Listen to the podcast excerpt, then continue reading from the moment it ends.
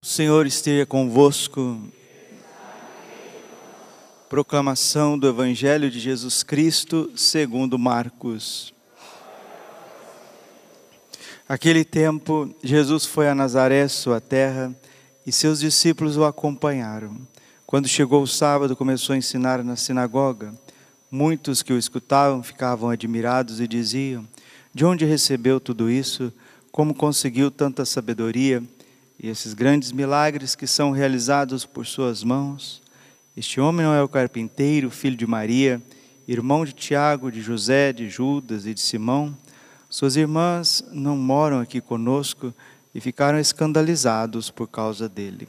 Jesus lhes dizia: Um profeta só não é estimado em sua pátria, entre seus parentes e familiares, e ali não pôde fazer milagre algum apenas curou alguns doentes, impondo-lhes as mãos, e admirou-se com a falta de fé deles. Jesus percorria os povoados das redondezas, ensinando. Palavra da salvação. Ave Maria, cheia de graça, o Senhor é convosco.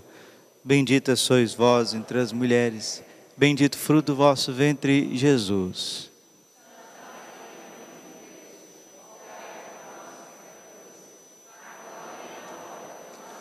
Vinde Espírito Santo, vinde por meio da poderosa intercessão, Imaculado Coração de Maria, vossa amadíssima.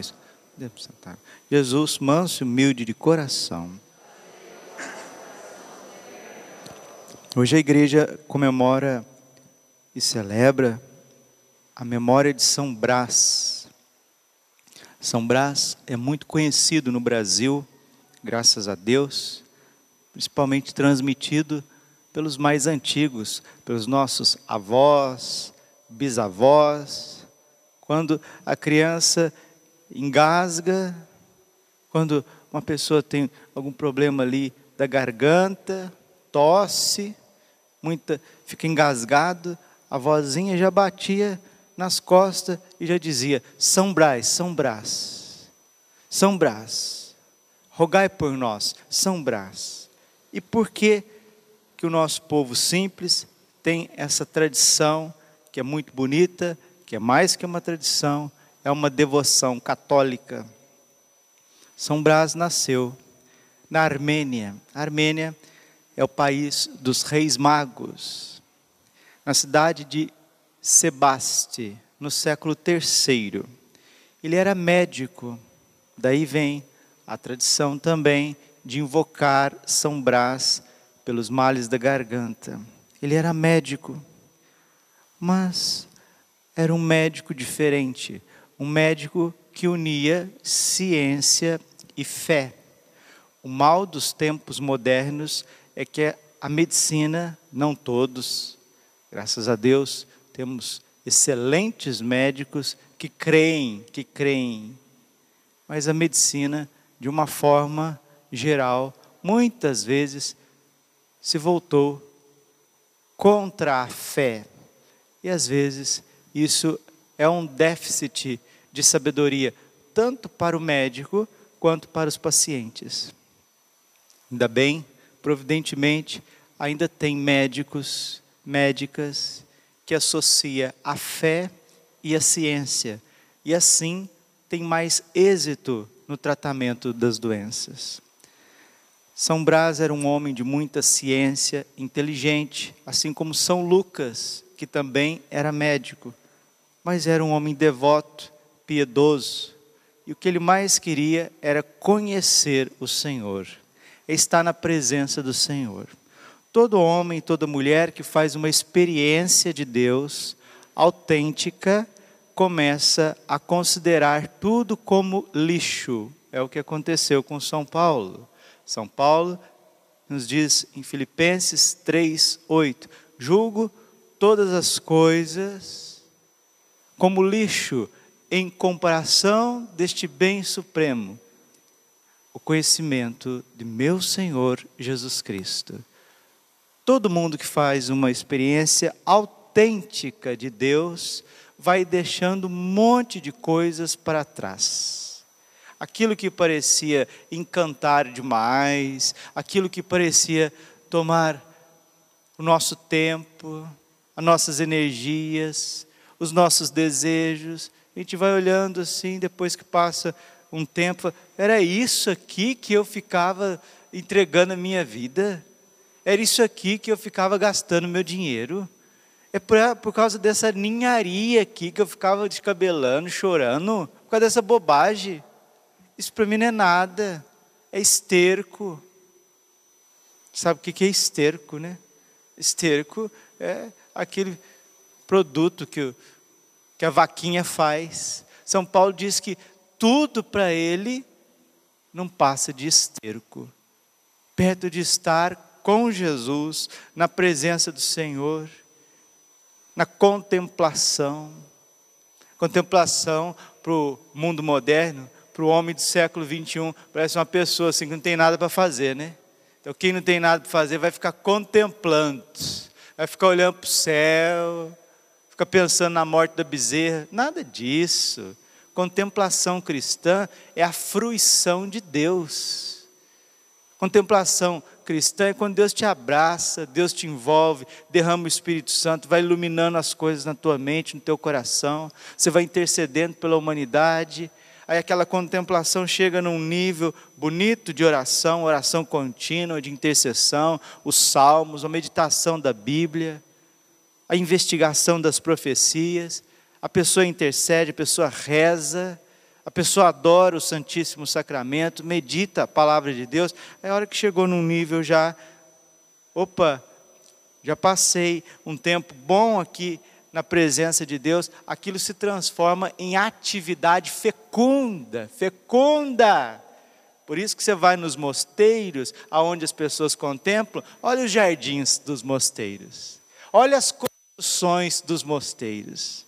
Olha os riachos que correm ao lado do, dos mosteiros. Veja a plantação, o pomar, a horta dos mosteiros. Veja a liturgia dos mosteiros. Veja as alfaias, a, a, a, as alfaias, as toalhas dos mosteiros. É porque eles, ficam só contemplando, ficam só olhando para o céu. Que contemplação cristã é a unificação entre oração e trabalho de uma forma equilibrada, doada pelo Espírito Santo. Por que, que o padre está rodeando tanto assim? Era isso que São Brás queria. Não só São Brás, mas todos os santos a melhor parte. 10:42 de Lucas.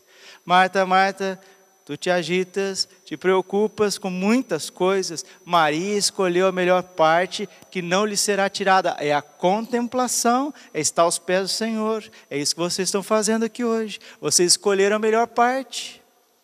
É uma pessoa que acorda 5 horas da manhã para vir, vir à missa das seis, a vida dela será muito mais fecunda em obras do que aquele que já acordou só pensando em atividade. Esse é como diz o profeta Ageu, né? é um saco roto. Saco roto significa saco furado. Você coloca em cima, sai embaixo.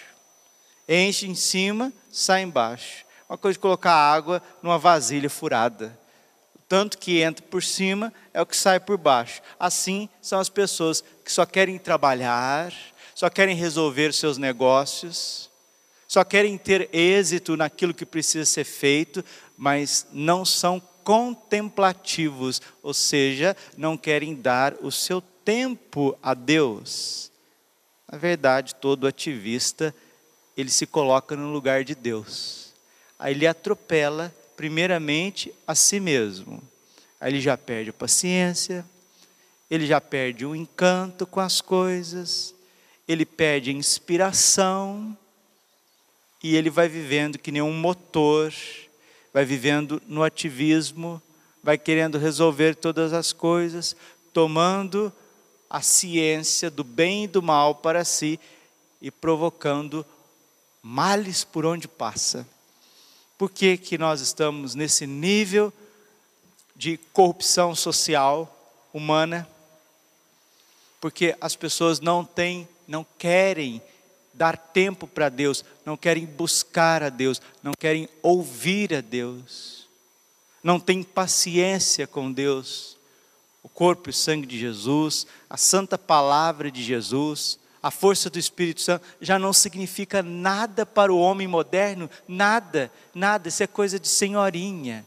Igreja, piedade, contemplação, isso é coisa de, de gente que não tem o que fazer. Eu sou o, o super-homem, eu vou trabalhar, eu vou resolver. Eu não resolver nada. Olha o que, que nós estamos criando, olha o mundo que nós estamos criando. Um mundo autodestrutivo. Nossa Senhora vem falando diversas vezes sua, nas suas mensagens.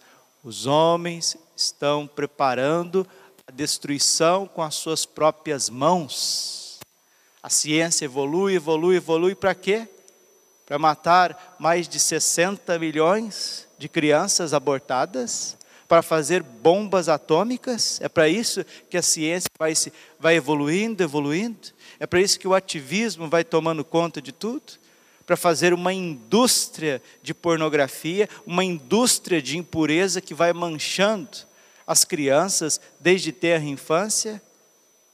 Percebam que uma evolução humana sem Deus, sem contemplação, é autodestruição. São Brás, que é sábio, não queria isso, ele queria Deus. E é por isso ele se refugia, se refugi, refugiou no monte para rezar. E lá no monte rezando, adorando, vivendo o ora et labora, o bispo de Sebaste faleceu e precisou de um substituto.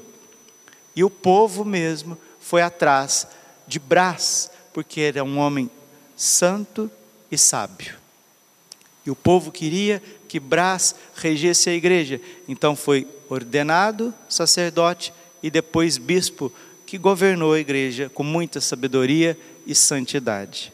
Por fim, estourou uma perseguição na região ocidental, oriental do império, porque quem era o imperador no Ocidente era Constantino, o famoso Constantino, filho de Santa Helena, que deu o Edito de Milão.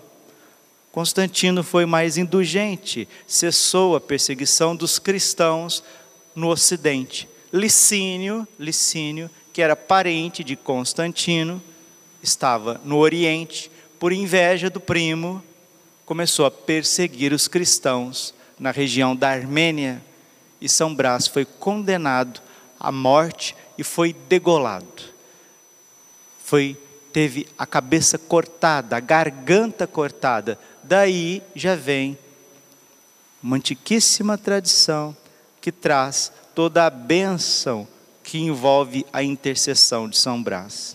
Quando o santo bispo estava caminhando para o seu martírio, uma mãe veio correndo com uma filha que tinha engasgada com a espinha de um peixe. O santo bispo olhou para o céu, fez uma oração, fez o sinal da cruz e a criança ficou curada naquele momento. Por isso São Brás, ele é invocado como protetor dos males da garganta. O padre aprofundou um pouquinho nessa homilia para você ver da onde que vem a força dos santos. Não é uma crendice, não, né? Crendice, superstição, sincretismo religioso. Porque, infelizmente, pessoas, desculpe, uma sociedade preguiçosa, uma, uma sociedade que vive assídia em relação às coisas de Deus, não quer conhecer a Deus com profundidade, não quer amar a Deus com profundidade, transforma as, as riquezas da igreja em sincretismo transforma em crendices. Depois os protestantes vêm vociferando contra os mais simples, né? Mas ouça as pregações, debruce sobre a vida dos santos, os ensinamentos dos doutores. Aí quero ver quem que não se converte à Santa Igreja Católica, una Santa Católica e Apostólica. Criticar as pessoas simples é fácil. Quero ver um protestante criticar Santo Tomás de Aquino, Santo Agostinho, Santo Ambrósio, os mártires. Então nós precisamos, queridos, assim como São Brás está na presença de Deus, deixar o Espírito Santo transformar o nosso coração e as nossas atividades serão ordenadas. Vamos pedir nesta Santa Missa a proteção contra os males da garganta. Que Deus nosso Senhor, Pai, Filho e Espírito Santo, pela intercessão Nossa Senhora, São José, São Brás, possa abençoar as nossas gargantas, as nossas cordas vocálicas, que é instrumento de salvação na vida das pessoas. Que as nossas palavras, que a nossa voz seja para pregar, para cantar, para educar, para louvar e nunca para maldizer, para criticar, para xingar. Porque a boca fala daquilo que está cheio o coração. Glória ao Pai, ao Filho e Espírito Santo, como era no princípio, agora e sempre. Amém. Coração imaculado de Maria